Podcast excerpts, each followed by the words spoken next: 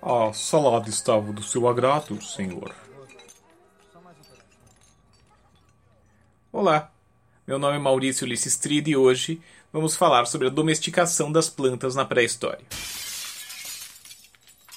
Ao falar sobre o período neolítico, Yuval Harari, o autor do livro Sapiens, brinca: A revolução agrícola foi a maior fraude da história. Quem foi responsável? nem reis, nem padres, nem mercadores. Os culpados foram um punhado de espécies vegetais, entre as quais o trigo, o arroz, a batata. As plantas domesticaram um Homo sapiens, não o contrário. Pense por um instante na revolução agrícola do ponto de vista do trigo.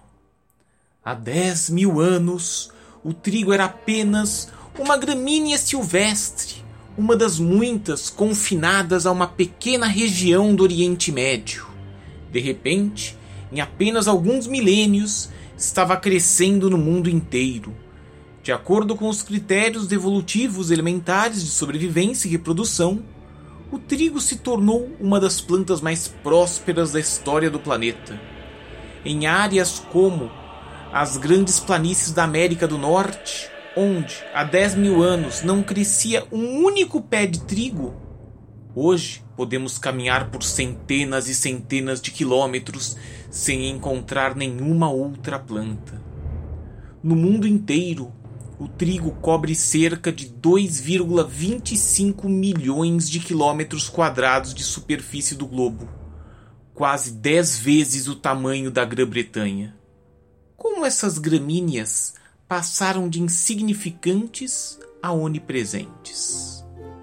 O trio fez isso manipulando o Homo sapiens a seu bel prazer. Esse primata vivia uma vida confortável como caçador-coletor, até por volta de 10 mil anos atrás, quando começou a dedicar cada vez mais esforços ao cultivo do trigo. Em poucos milênios, os humanos em muitas partes do mundo estavam fazendo não muito mais do que cuidar de plantas de trigo do amanhecer ao entardecer.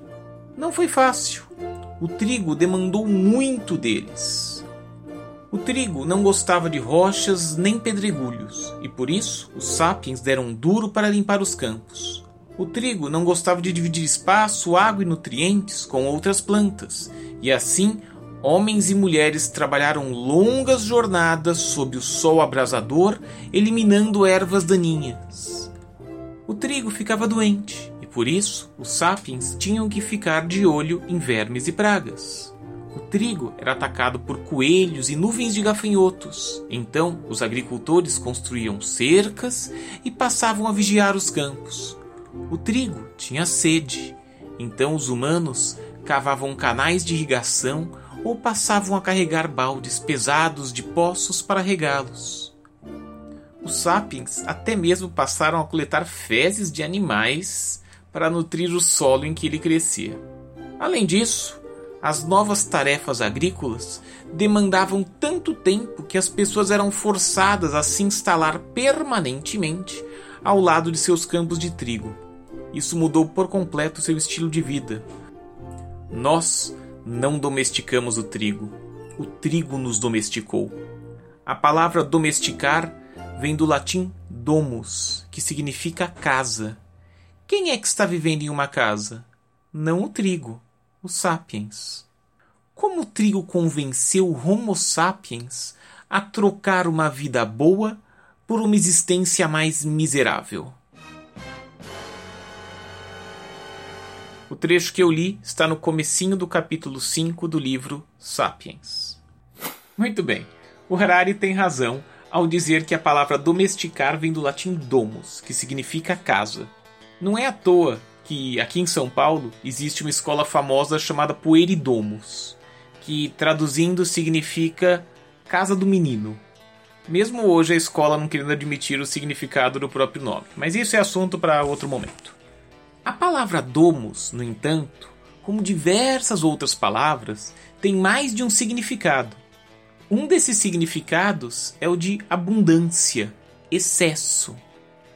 E, no caso, a revolução agrícola trouxe uma abundância, um excesso que os caçadores-coletores, os nômades do período paleolítico, o período anterior à domesticação das plantas, nunca puderam experimentar. O resultado disso foi um crescimento populacional sem precedentes até aquele momento histórico. A abundância e o excesso da domesticação das plantas também pode ser vista como mudanças biológicas. É bem comum ao se estudar biologia ouvir falar de seleção natural. Pois bem, os seres humanos pré-históricos fizeram uma seleção artificial. Em outras palavras, os seres humanos escolheram, selecionaram aquelas plantas que tinham as características que mais lhes interessavam. As que cresciam mais rápido, as que tinham frutos maiores, as que eram mais doces, as que eram úteis para atacar os zumbis que entravam no jardim do Dave, etc. Essa seleção entre as plantas domesticadas gerou o que os biólogos chamam de síndrome da domesticação. Uma das características dessa síndrome é o gigantismo de certas características das plantas domesticadas. E por mais que seja legal imaginar o João com seu pé de feijão indo até o céu, namorada dos gigantes, eu estou falando de um gigantismo bem menos exagerado, mas que mudou muito a vida dos seres humanos. Como o tomate e os grãos do feijão de lima, os domesticados são bem mais do que três vezes maiores do que silvestres. As imagens que ilustram a chamada deste episódio do podcast são exatamente desses dois casos. Essa abundância alimentar que as plantas com síndrome de domesticação apresentaram forneceram mais alimento para os seres humanos pré-históricos do período neolítico.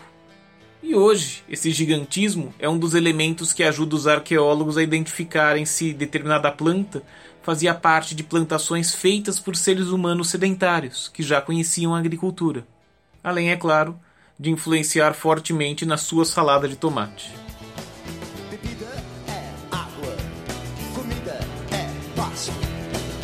Você tem sede de quê? Você tem fome de quê?